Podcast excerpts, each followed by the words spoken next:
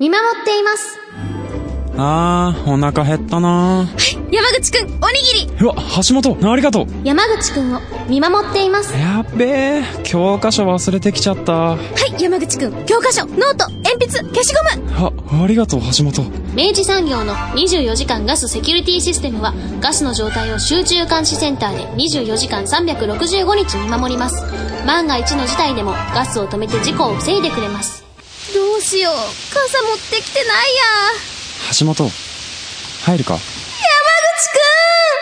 暮らしにプラスの価値を。明治産業明治産業プレゼンツアワーカルチャーアワービュー今週は福岡で活動する映像作家のリチャードさんにお越しいただきました。リチャードさんおはようございます。よろしくお願いします。おはようございます。よろしくお願いします。あの今回はですね、えーなぜリチャードさんお越しいただいたのかと言いますと、えー当番組ディレクター野村激推しということではい、はい。あの野村さんにも今回はご登場いただきたいんですが、はい、おはようございます。よろしくお願いします。ということもあって今収録させていただいているこの場所ははい、野村の城ですどういうことですか？それは。そう僕らの事務所ですね。ああーのボートレース場ってあるじゃないですか。あの天神の北の、はい。あの海沿いのもうもうあれですよ。天神の端ですよ。はい。北天神の端って。天神の端じゃないですか。端っこってこと。ですね。はい。海際のね、はい。うん、あそこのボートレース場の目の前にある事務所、ボートというですね私たちの事務所があるんですけど、そこで、まあ、夜な夜ないろいろクリエイティブやってるんですが、うん。そこであのリチャード君と、えー今日はインタビューさせていただきたいなというところでですね、はい。うん。お願いします。あの番組映像作家の方ってまだ出たことないくないですか？考えたらそうですね、確かに。確かに、しかもこう20代ってなると、うん。うん。なかなか。そうなのだよ。えリチャードさん年齢は公表してます？えっと、今僕が22ですね。今年22で、もう22になりました、先月。22になったばかりと。先月。はい。平成生まれも平成生まれですよ。ね。ね。どうしようかしら。は初じゃないですかもしかしたら「アワーカルチャーアワービュー」の。えー、ゲストで。ゲストで。あでもほら書道ガールが。ああ 残念。最優勝は更新できない。いましたいました。そんな悔しくはない。しとくべきかな。いや本当もう激推しだったんで。はい、えー、ありがとうございます。ご登場いただいたんですけど。そうですね。まああのリチャード君は本当あの映像もそうなんですけど、あの福岡の音楽と結構いろいろこう密にやり取りをしている、あの映像監督なんでですね、ん。音楽側の話も聞けて一挙両得じゃないかなと。なるほど。そういうことか。なるほど。便利な男 でも確かに今のこう例えば福岡のシーンですとか、それってこう我々世代からしたらもう要は外側からはい。見るっていう感じなんですよね、あの世代で言うとですよ。あそううんなので、その実際にそのど真ん中で活動している方の話ってすごい興味あるし、今のシーン知りたいですよねやっぱり。そうですね、うん。あの本当にまあだから野村君からいろんなお話を聞く中で、よく聞く名前が何人かいるじゃないですか、うんでそれであなんとなく今そういう子たちが福岡で元気なんだなみたいなの感じはあるんですけど、なんかその辺のなんかこう福岡の音楽シーン今の音楽シーンみたいなものを捉えていきながら、そこの中のリチャード君はどこにいてみたいなものが今日見えていきながらこう彼の表現に迫っていくといいななんて思ったりしてます。そうですね、あのまあ、福岡だけじゃなくて、まあ、多分全世界的にそうなんですけど今その、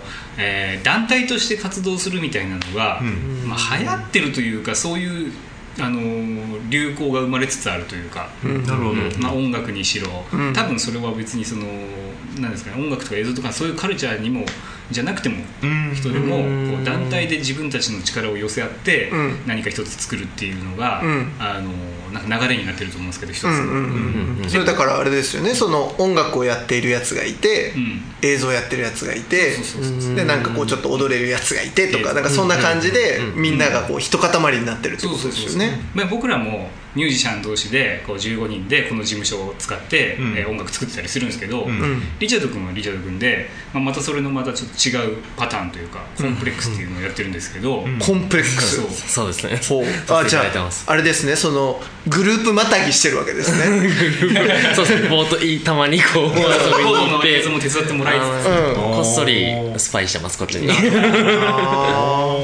じゃあその要はコンプレックスのリチャードさんみたいなうん。呼び方をされることもあるってことですか？そうですね。たまに。もうまだ全然できたばっかりであのメンバーもまだ出来たてほやほやな感じはするんですけど、まあ結構その辺はまあ大事にしてるかなっていうところは。僕らはねボートっていうクルーはあのミュージシャンとん。男しかいないんですけど、ん。コンプレックスはもうね いいですよ。あのバラエティ豊かでマジかそんなことないですよ。まあやっぱコンプレックスの名の通りですよまあ割とそうですね、ん。ちょっとおかしな子たちが多いかなえ面白そう。例えばどんな？えー例えばそうですね。うちのチームで多分一番おかしいなって子は多分イラストレーターの子がいるんですけど、その最近ちょっと有名なリンネ君っていう、あのアーティストさんがいて、はい。その人のアルバムがこの間「スワイプシープっていうアルバムが出たんですけどそのアルバムのジャケットをなん。か、あのお話いただいて書いてたんですけどすごいあの女の子なんですけど、イラストレーターで他で言ったらモデルさんでフリーでモデルやってる子とか、でみんな20代前半。そうですね。なんなら10代とか。そうですね。下手したらそのさっき言ったあのイラストレーターの子以外はみんなもう同い年で、同い年の代かですね、うん。そうそれが面白くてこれはもう全然あのクリエイティブとは何の関係もないですけど、あのリチャード君の周りの例えばさっき出てきたリンネ君とか、久保田海君とかね、ミュージシャンとかいるんですけど、あのみんなん21歳。で今年22歳なんです。はい。はいはい。みんな年齢一緒なんです。すごいですよね。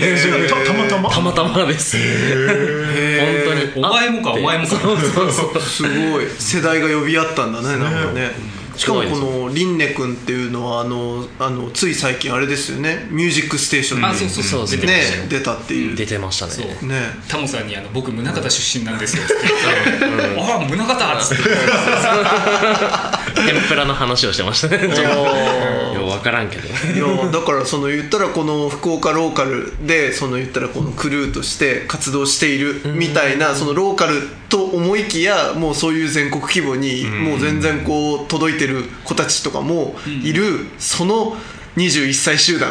そうですね。あねのコンプレックス。あでもみんな福岡に今日構えてるわけでもないえっとそうですね。ちょっと大分に2人いてて今は福岡が多いんですけど34人ぐらい福岡で。残りのメンバーはみんな。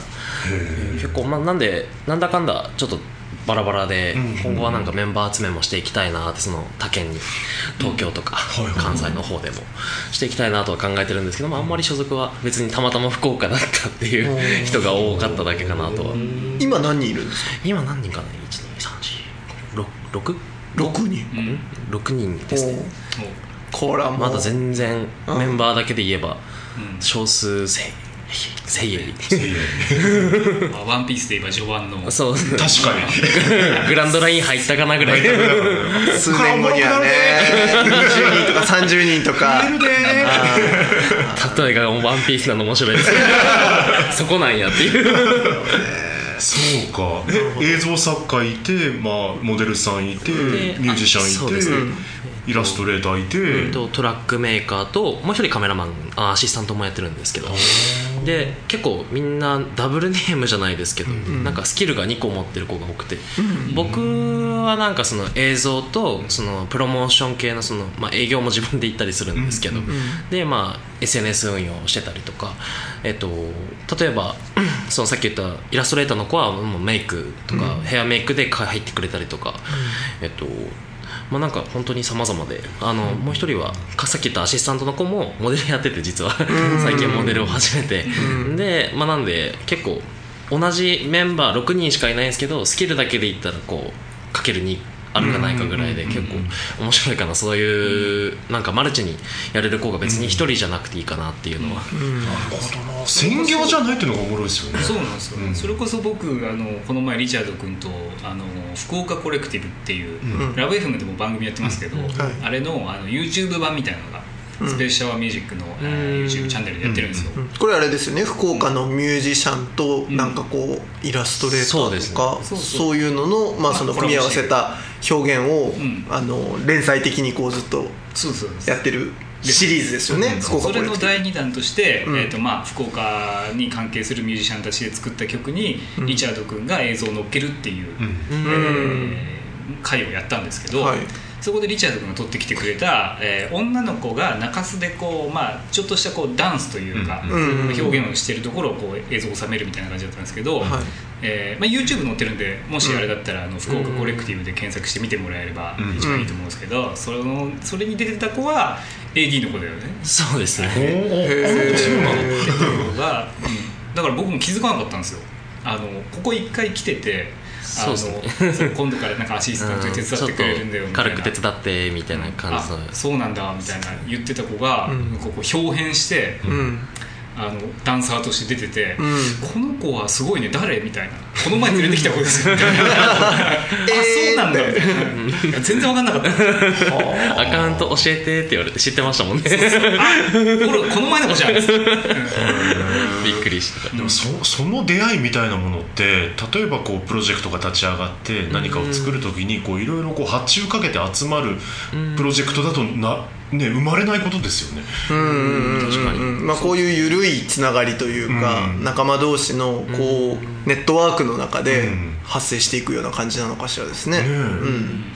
なんか逆にこうなんか割とその緩さがなんて言うんでしょう。なんか曖昧な奇跡の部分が起きてることも多いなと思ってて、その例えばその今回やってくれたふずきちゃんっていう子なんですけど、そのふずきちゃんも今月の頭から熊本から出てきて、あのー専門学校入ってて、今年から専門学校1年生、なんで19の代ですね、でなんかたまたまもう1年前からずっと SNS つながってて、センスあるなってずっと思ってたんですけど、でまあなんかそれで、まあ、今回たまたま6月来てで野村さんからも今月お話しいただいてあもうこれやるしかないなみたいな。そういうちょっとなんか決まってない面白いなんか変動できる何かってやっぱりクリエイティブにおいて一番大事なんじゃないかなと思ったですね。今回は改めて作品作る時は特にそれこそあのあれなんですよ。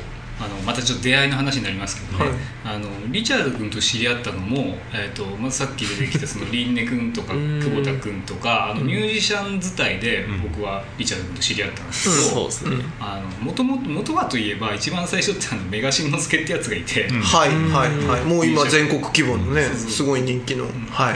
そこからこうそいつの友達そいつの友達そいつの友達そいつの友達みたいな感じでそうですね。みんな知り合ってってるっていう感じなんですよ僕はコンプレックス時代のその出会いとかっては？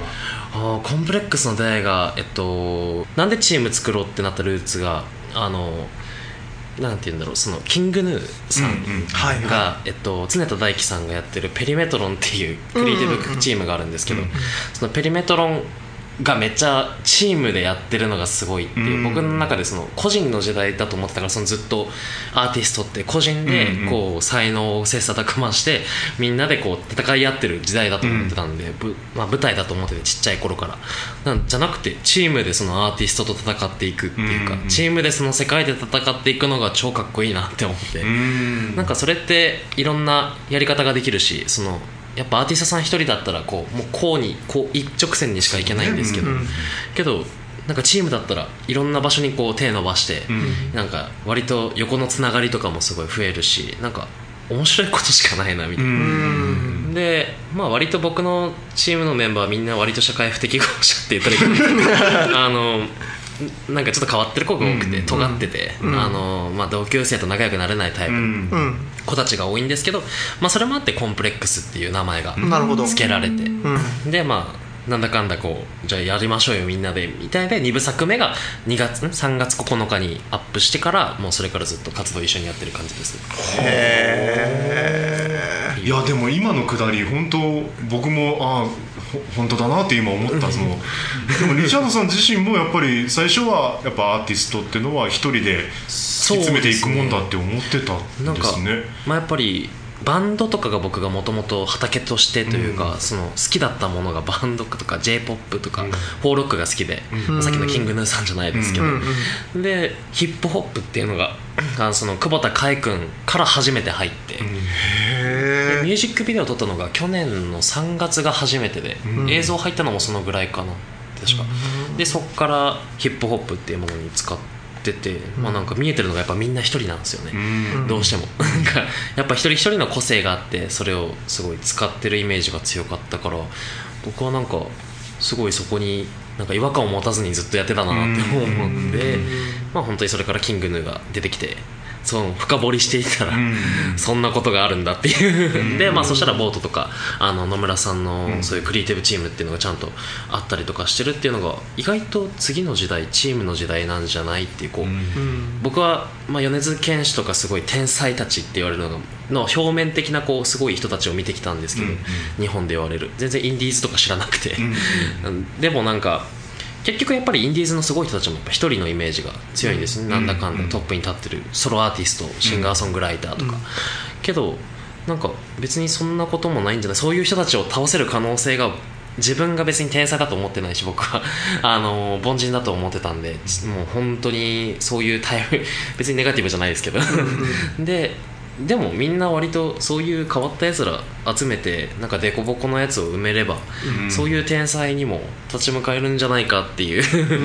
ねっていうかチームで多分世界一になれたら一番かっこいいなと思って。そうそうなんかソロのアーティストが一番になるのはもうなんかちょっと天才って思われるのが嫌なんで。なる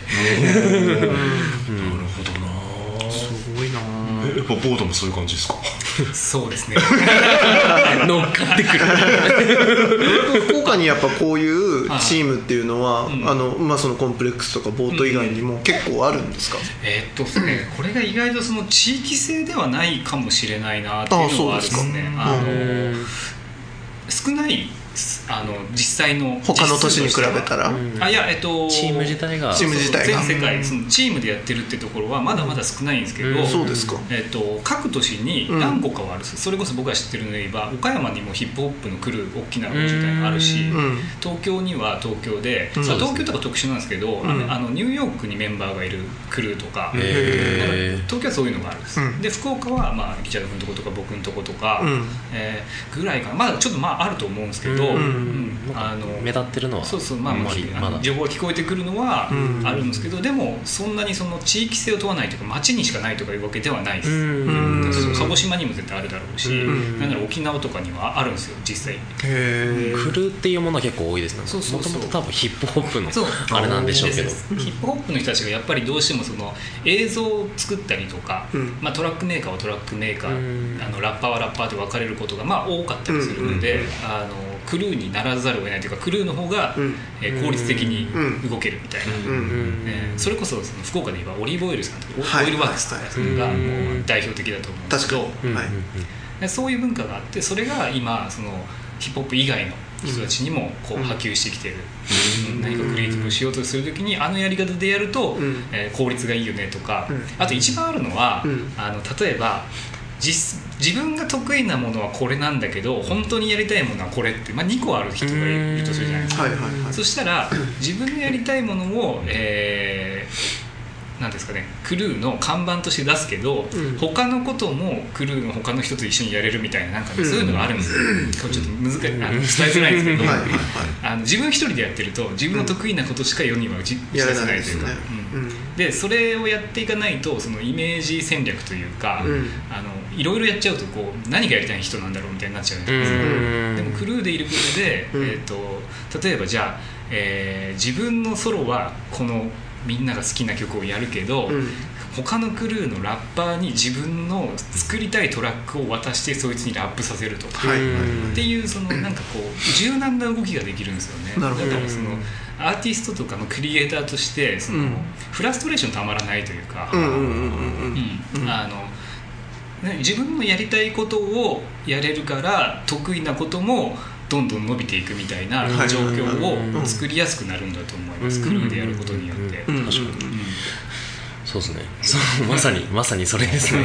本当に。なんか最近僕ラジオあの別のラジオで聞いたんですけど、あの最近ねそのね若い人が、あのそうやって肩書きをやっぱいくつも持ってると、モデルやってて、うん。なんかその DJ もやってて、でなんかメイクもやっててみんなわかんないけどなんかそういうのであの肩書きにスラッシュが一個ずつ入ってくるんですよ、はいはい。そういう人をスラッシャーって言うんですって。へでまあ、それが割となんかこう若者の中ではなんかリスペクトの対象というか、うやってんねっていう感じになるって話を聞いてあのおじさんとかは結構なんか浮気だなみたいな、まあまあ。ねあの結局何なんだ君は。そうそうそうそう。に なりがちなんだろうけどなんかそういう時代なんだなとか思ってあのその話聞いてたからなんか今日の話はすごいなんかああなるほどやっぱそうなんだなと思って、うん。目の前にいる野村将軍も完璧にスラッシャーですかまあらね、確かに。ね。でも何やってるかねそう何やってるかわからないっていうのは一個問題だなとは思います多分一番大きい武器があった上であこの人これもやってるんだっていうのは多分すごいかっこいいかなって僕は結構その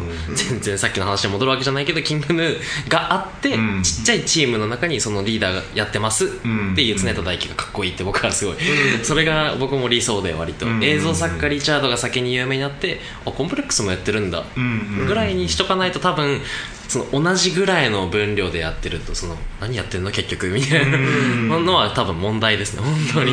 今多分マルチクリエイターの良くないところというかまあ良くないって言ったらいかないかな。なんかそのあんまりその強みにできないっていうか器用貧乏に見られちゃうんですよね結局それを。そうね。やっぱ受け取る側としてはなんか一つレーベルがレッテルが必要ですもんね。やっぱりその人を理解する上でというか。それでいくとあのリチャード君は、あの本当にその、えー、と映像作品として今 YouTube に載ってるものが、あの何十万再生とかね、へあの一番多かったら100万いってえっるとそうですね。140ちょいぐらいだったです。ねこの間見たら。ね。しっかり見られてる。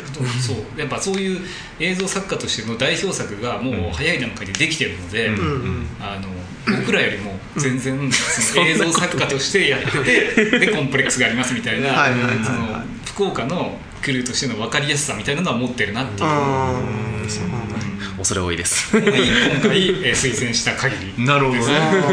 ここまでが推薦理由。長い。前置きが。長い。これからというか、まあ、今もそうかもしれないんですけどリチャードさんが作るものが、はい。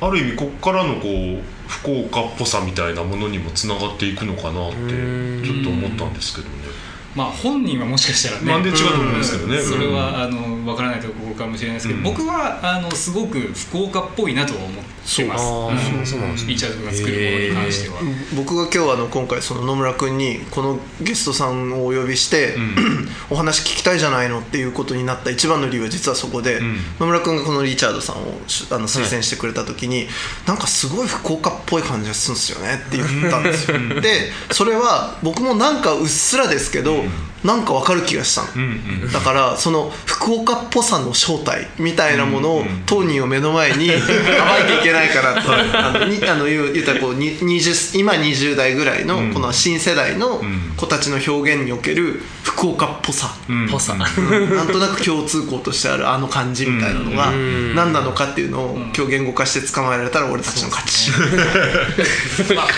ける場合。勝ち負けだったのか。僕何したら勝ちなんです なんかねでもあの今まであるその福岡らしさとか福岡っぽさに引き寄せて言ってるっていうわけではなくて、うんはい。あのそこからさらに先にあるものっていう意味ではあるんですよ。うん。で僕いあの結構インタビューであの福岡でミュージシャンたち若い人たちがいっぱい出てきてますけど、あのすごい今あの全国的に注目される福岡のミュージシャンっていっぱいいるんですよ。はい。これ多分福岡その戦後の福岡見て、こんなに数いるのってその明太ロックの時よりもさらに多いんじゃないかぐらいな状況に今なってると思そうですよね確かに数だけでいくと。うんうんうんうん。うん。で、えっとじゃあそこで福岡っぽさって何なのかって聞かれた時にいつも答えてるのは、うんあのまあ、町が小さいから見えてる景色がほぼ一緒なんですよ。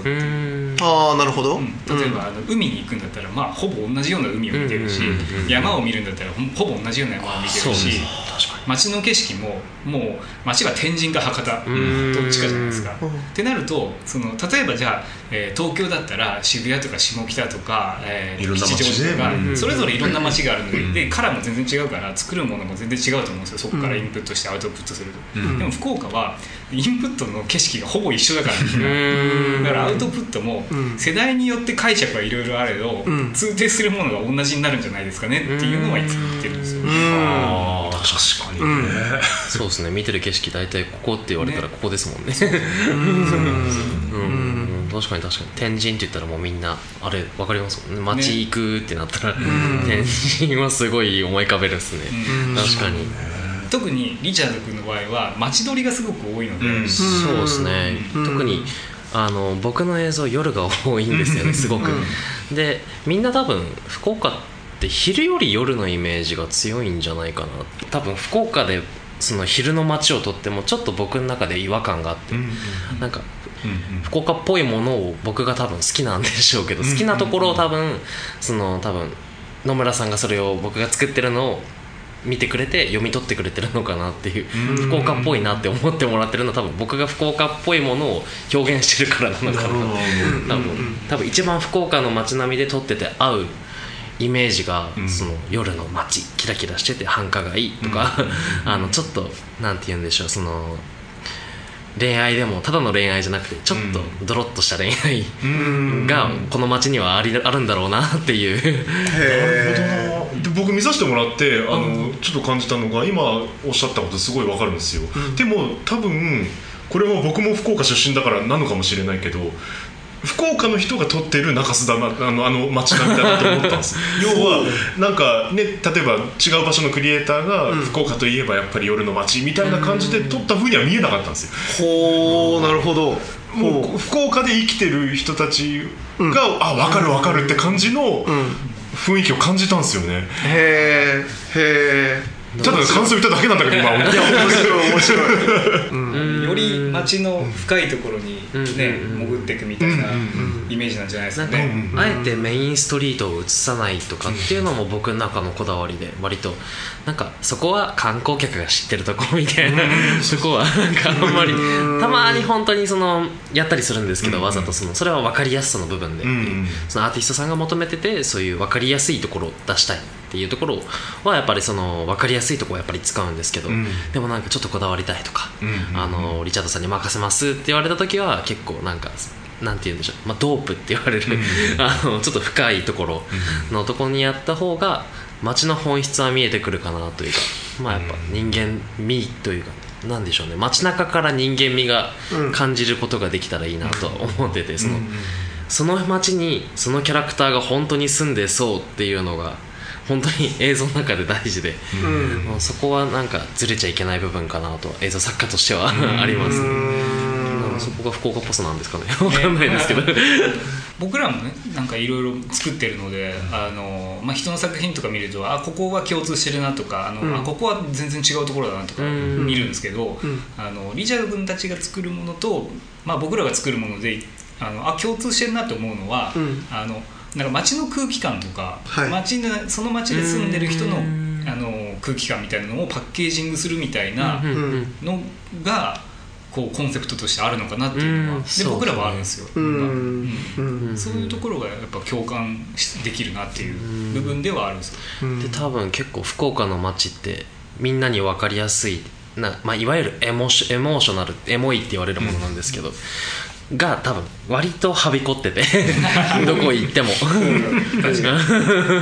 まあそういう空気感なんだろうなと、まあ、それが多分今の若い子たちにつながってるのかなってその色味だったりとかその音楽性にも結構あ福岡の音楽ってこんな感じなのかな？みたいなその福岡の街並みに合う音楽が多くて、そのさっき言った久保孝恵君とか凛音君とかはまあ、僕は結構、まあ、聞く時は街中とかシティ、シティな感じの、シティだけど地方のシティなんですよね。東京のシティじゃなくて、なんかすごいちょっと福岡のなんかここの道を歩いてたらここ聞きたいなみたいなピンポイントで来る音楽ってすごい多くて、まあもう本当福岡の特色なのかなってそこは本当に。僕の映像も例えば限定しちゃうんですよね。そのいつ聴いてほしいとか、こういう夜に聴いてほしいとか、なんかそういうものってなんかやっぱいい作品だなって僕は勝手に思ってるんですけど、もうそれは福岡っぽいというか、まあ、僕らっぽいのかなってその世代的に言ってしまえば、うん。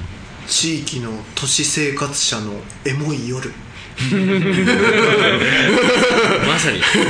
SNS がはびこってきてからかなそういう人たちが増えたのはっていうのは。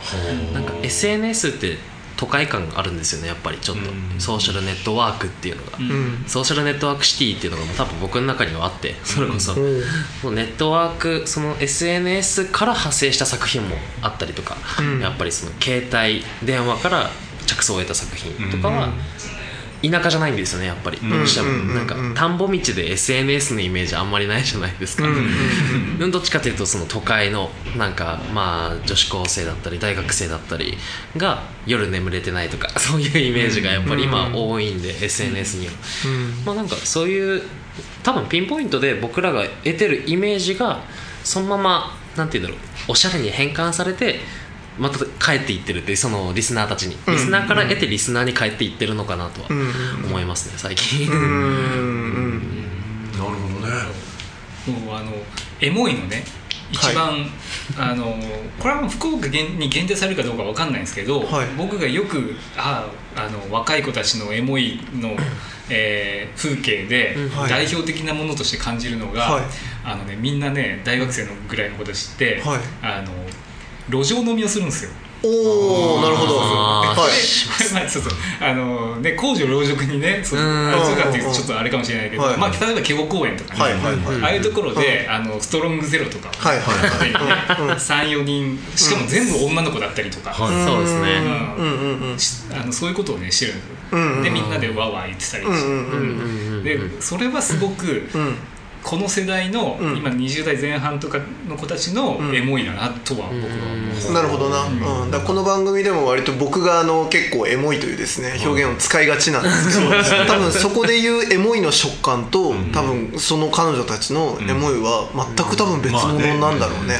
なんでしょうね。みんな結構なんて言うんだろう青春をん。幻想なはずなんですよね多分、うん。おそらく。作り物の中の作品の中の、うん。その世界っていうのを、うん。みんな追い求めてて、でそれが実際に起きた瞬間がエモいって言ってるんですよ、なるほど、あ絶対そうだと思います。なんかだからみんなこう青春映画とか、ん。あのーそういう空気感見てこうクラブ行って帰り道終電逃して、山さっき言ったケゴ公園でこうやって飲んで音楽流しながら、ちょっとあー最近学校きついよなみたいな話し合うのが青春の偶像です。間違いなく。でもそれが多分作品とか音楽とかされたら、あ分かる。体験したことないけど、これってエモいんだろうなとか、まあある種みんなその偶像がうん体験できる偶像というか、それが多分エモいにつながってるのかなと。この辺はインスタのあの関係性も見えるかもしれないあねそうですね。うん。もしかしたらその偶像に当てに行って、ん。当てに行ったものをまたす小さくパッケージ化してインスタに脅し込む、そうですね。うん。ね、どこまで行ってもなりたい自分を見せる場所じゃないですか。でだし自分が没入していたい世界観をあそこで表現して見せるものだから、なんかそのやっぱりその憧れの力というか、没入への圧倒的なこうなんかなんか意志というか、みたいなものが結構その世代の原動力というか、あの感動のポイントなのかもしれないね。そうですね。それはちょっとあると思いますねやっぱり僕も。VR っぽいな。ね。ああ仮想現実。うん本当に。でもなんかそれはもう多分ずっとあっていいのかなとはもう楽しいですしねやっぱり見よって。イメージしやもう僕と野村さんがそのパッて出てくるいなんかその若者のイメージみたいな結構公園でストロングゼロ期間がけて飲んでるみたいなのがもうそれが青春っていう認識が若い子たちに伝わってて、で若い子たちが作る作品もじゃあその認識でやってればウケるんじゃね？みたいな考え方がそのストーリーインスタグラムだったりとか、ツイッターの投稿だったりとかで、まあそこでこうなんて言うんでしょう一種のなんかそのもう形骸化というか、そうなってるんで意外とだから僕ら世代ももうそろそろ変わるべきかなとは正直、時代は変遷していってるなと常に、青春の形骸化、ね、いや本当にそれ、なんかビッグテーマで一個できますよ。青春の形骸化で本当に僕はそれを思いますね。消費される青春。だからもう記号になっちゃって意味をなさなくなってきてるってことだよね。そうですね。そうですね。まあでもその繰り返しだもんなきっとそうだなよね、僕ら世代は僕ら世代で多分なんかその憧れたあのいわゆるその記号化して消費されてったあのやっぱり青春の姿があったわけじゃないですか、うん。でそこに打ち込んでうん冷めてってってそうね。いうふうにして今を作ったわけじゃないですか。そうね。やっぱそういうのもあるんでしょうけど。俺が住んだって海行くもん。行ってたもん。そうね。免許取り立てのやつの車でさ。そうですよね。僕の56個上ぐらいの世代は海行くんですよ。やばそうだ。な海かうん。山行きます。はあ。夜景見に行くんですよ。はいはいはい。で僕らは逆にシティに出るんですよね。なんかそこが多分スケボーしに行ったりとか、はいはいはいはい。あのちょっとストリートのイメージが多うん。分僕らの多分手軽な青春なんでしょうね一番。車もないでいいし集まりやすいしうん。仕事終わりで飲み行けるしみたいな。なんか若くないとできないなとは思いますけどねあんなの。ちょっと3040代のおじちゃんたちがあの そこで。俺やるよ俺割とあれだよ。あのコンビニでちょっとチューハイ買って、あの公園とかでやっちゃうよ。やっちゃうか。ん。一人でな。あのそれは僕はそれをですねあのシャムキャッツっていうバンドがいるんですけど、そのあのボーカルかな？あのセンターのメンバーの子がアーバンチルって呼んでですね。2014 年ぐらい。11年とかかな？2014年とか11年とかぐらいにあのなんかそれを提唱してた時期があって。でこれは完璧に俺は分かると、うんうん。アーバンチル、すっげえ分かると思って一時期すげえ入ってていまだに俺は言うもんやっぱ「ー。うん、さあアーバンチルだね」アーバンチル生きて」っつって言うんですよ。だから、まあ、その青春のあの姿は分かるよ。あ俺 も好きだよ。そういうムーブメントみたいなものに名前を付けるって大事だなって今その話で思ったけど。そうだね。確かに。そうだねうん。僕の世代の映像作家さんが結構少なくてそもそも、やっぱり野村さん自体も多分あんまり知らないとそうだから思います、僕は何人か福岡でもね有名な人いるんですけど、あのリチャード君ぐらいの年代で会ったのはリチャード君が初めて。ね、僕も友達に映像やってる人いないんですよね。全然だから仲間いなくて。自分のチームで育てるしかないなみたいなところがあって。で後輩もいないし先輩しかいなくて。でも先輩だとちょっと全然違うんですよね。もうなんか作ってるものが。うん。ちょっと正直その別に好きとか嫌いとかでもないしかっこいいとかかっこ悪いとかは全然関係ないんですけどただシンプルにもうちょっと違うんですよ。時代というか感性の感じが。で今のこの、まあ、さっき言ったその野村さんのその作る作品と僕の作品がリアリティと非リアリティっていうところがあったりとかっていうところで、まあ、違ったりもするんですけど、まあ、やっぱ年が近い方がなんとなく感性ってなんかあったりもするんですけど、うん。生きてる時代がやっぱり一緒なんで、であのそれがすごい僕は寂しくて。結構全然作家が少ないなっていうのはなんかクリエイティブもっとふなんか映像って敷居高いんですよね。なん。かパッと見。そうね。写真とかイラストはねいっぱいすごい今増えたよね。うん。あのしかも売れてる人も福岡ってすごいイラストレーターは特にいっぱいいるんですけど、映像は、うん。うん。全然知らないですね。まだ今誰も責めてないんで今、まあ今表現に行くなら映像だ10代20代の間違いないですよね。ね。本当に。へ今だから若いうちに例えば16歳で、えっと、メガシン君の MV 作ってるマルルーン君とかは、おおいい年齢でやってるなって思って、まあ、年齢ってすごいやっぱりうんブランドやから、ですね。なんかそこがあの、まあ、僕もだからあと5年早く映像を始めてたら全然違う場所にいたんだろうなっていう 今リチャード君がやってるのは結構そのミュージックビデオが多いのかな？そうですね。もうすごい多くて。うん。もともとはなんかその古着屋さんとか、はい。地元のとかあのイベントとか古着屋さんの PV とかをあの撮らせていただいてたんですけど、そっから初めまして久保田海でしたね。久保田海君初めましてでミュージックビデオ募集ストーリーで出会いも面白いんですけど、なんか SNS で、えっと、スト僕がもともと久保田海君のファンですごいかっこいい音楽やってるんだって、同い年しかもみたいな、もう初めて聞く感じのもうヒップホップだしシティポップって言われてるものですからで、まあ、それでストーリーであの子があのミュージックビデオ作れる人募集みたいな。書いてて。おワンチャンこれ DM 送ったらって僕がちょうど映像ハマりだした時期だったんでその時期が。携帯で撮り撮りてて。でそれがあのー結構割となんていうの自分的にも手応えが今までやったものの中で感じてて、でそれで久保田海君にちょっと自分やりたいんすけどって DM 送っておじゃあやりましょうみたいな。でスマホで撮りました。へそれもすごいですよね。なんか。うん。4 5 0 4 0万回ちょいぐらい今撮影されてるのかな。あそうそうスマホで撮ったものが。って考えたら結構夢広くて。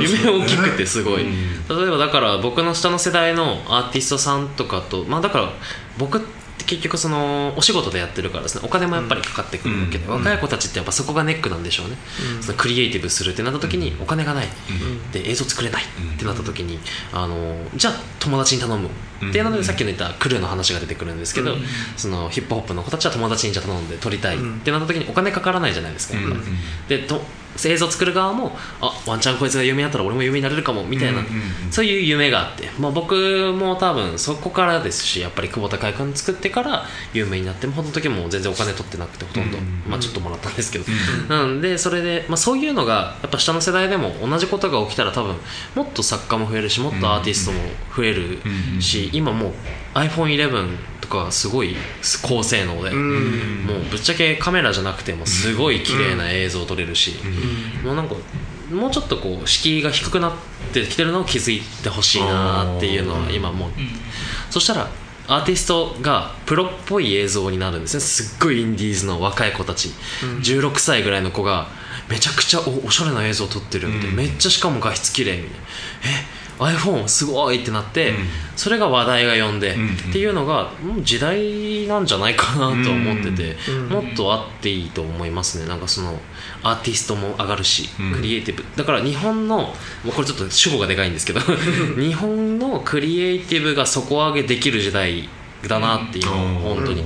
昔みたいに選ばれた人だけがミュージックビデオを撮るような時代じゃなくなってるんですごいだからそこは僕今いい時代だなって 思いますね、入る間口はどんどん広くなってるんですよねだからね。もう一人一人の手元にも武最強の武器があるんだもん、うん。もうあとは本当にやるだけ。そうだね。割と本当にそうですね、そうだね。うん。どうですかね。福岡っぽさってこう見えてきましたかね、うーん。そうねでもまあなんかやっぱこういうこう帯同しているというか、うん。動いているシーンでなんかあのその世代の、うん。やっぱリアルが手元でうん。自分の手でう表現できるようになったっていうことはやっぱ大きいんだろうなと思って今話を聞いていた、うん。今まではだってそれを誰かの用意したものに乗るしかなかったものが自分がそれを表現する側になれるんだもんね。だし届けやすくなってるしそうそうそう。つながりやすくなったんですよね、うん。きっとねその,、あのコンプレックスの話もそうですけど。そうですね。そこで多分だからその最大公約数的にみんなが共有するイメージがその福岡っぽさみたいなものを形成するのだろうなと思ったうーん。まさに本当に、本当にいい時代だなと思いますね。そういう意味で。若い人が活躍できるような時代なんでもう演出家になるまでに10年もかからないと思うんでその結構言われてるんですけど映像で監督になるまでに映像撮影できるまでに10年かかるみたいな言われてるんですけど全然そんなことないと思います今。本当に。全然そんなことないと思う。本当に大学生とか学生のうちに面白いことできるような時代なんで本当に例えば僕とかはクリエイティブそのなんていうんだろうクリエイティブのくの字もやりたいと思ってなかったし高校の時は。全然そんなもう全然そんなことなくただ勉強がそんなに上手じゃなかったっていうところがあったのでまあだからそういう勉強が上手じゃない子でも活躍できるような時代分かりやすいよく活躍できるような時代ヒーローになれる時代が割と来てるんじゃないかなと。本当に今その福岡に限らずですね僕どのカルチャーで、まあ、カルチャーの底上げが今できてるんですごい僕はそこを盛り上げたいかなと一番コンプレックスとかそのなんていうの前例を作りたくていろんなことで。日本人で初めて何かをやったとか、そういう時に自分がじゃあ若い頃こういうことやっててでコンプレックスっていうものがあって、若い子みん。なできますよこういうことっていうのが言えるようになったら、一番多分みん。なに雇っていいのかなって思って、まあ、割とやってますねそん。な感じで楽しくなるようにもっと日本っていう国自体がその、まあ、福岡もそうなん。ですけど、クリエイティブがもっと底上げされたらなって思いますね。いやー期待したいな。面白いですね。なんか あっという間になんかね、その本当あの次次の次ぐらいのミュージックビデオが、うん。えあの人の撮ったの？みたいなのが 平気であり得る世界になってますよね。そうですね。うん。作品とか今後の活動的なところは、うん。えっとまあ今のところ、えっと、コンプレックスが今僕の直近で一番大きい活動っていうか、まあ、そのやる予定で、はい。7月1日からこう YouTube が始まるんですけど、ん。あのコンテンツが結構実は1個だけじゃなくて、1個がそのなんて言うんだろう Vlog っていうものが始まってそのビデオで、えっと、今日何々しますみたいなのが、えっと、それが内容が大体もうミュージックビデオの撮影風景が V ビデオログで、あの撮影していってこんなことやってますっていうのを発信する予定なのが1個と、もう1個があのこの間そのこれボートさんもちょっと野村さんのボートもちょっとかあの協力してもらってるんですけどあの音源をちょっと提供していただいてそれのオフィシャルオーディオビデオっていうのあのオーディオビデオってリリックビデオじゃないんですけど、なんか音楽が流れててその上で、まあ、あのビデオがずっとただ流れてるっていうちょっとでそれにテーマがついてるっていう、ちょっとまあ難しいんですけど言語化するのが、っていうのが1個出てくる予定で、まあ、そこがあのとあのメンバーのそれぞれの特色を生かした YouTube のコンテンツがどんどん出していけたらな例えばイラストレーターがイラスト描いてる過程とか出したら面白いなと思って、まあ、そのチームの作品を出す場所があの1個できますっていうのが僕の中での一応1個大きい活動の 一つですね。まあ、それが7月から始まるのでよかったらって感じですね。はぜひ YouTube でコンプレックスですかね。コンプレックスですね。と検索して、多分今コンプレックスいっぱいある。な多分多分いっぱいあるんでコンプレックスリチャードでし 出てきますね。間違いなく、ね。そうですね。じゃあねコンプレックスリチャード。で行きましょう。はい検索してぜひぜひぜひ。あとボートもお忘れなく。野村が自分を売り込んだ。珍しく。あんまりやらない。めったにやらないのにね。乗っかっとけっつ大事大事大事です。まあでも本当ね福岡のクリエイティブシーンがこうやって、あのまさしく現場で動いているっていう感じを今日、あのお伝えできたのはとっても嬉しいですね。うん。うん。ちょっとまたボート使わせてください、あぜひ来てくださいはい。はい。えーというわけで今回はありがとうございました。ありがとうございました。ありがとうございましたクイズ明治アタック。あなたのチョイスが未来を変える。問題です。2016年4月の自由化以降生活に合わせて選択できるようになったのは？電気。正解。では明治産業で電気と組み合わせて料金をお得にするプランを作れるのは？がガス。正解では明治産業電機の契約に切り替えるときに必要なものは？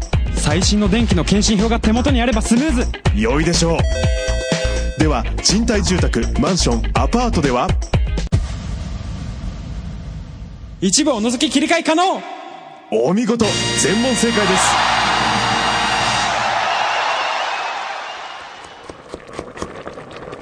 す。おいお母さん。うちのガス明治産業だっけ？暮らしにプラスの価値を明治産業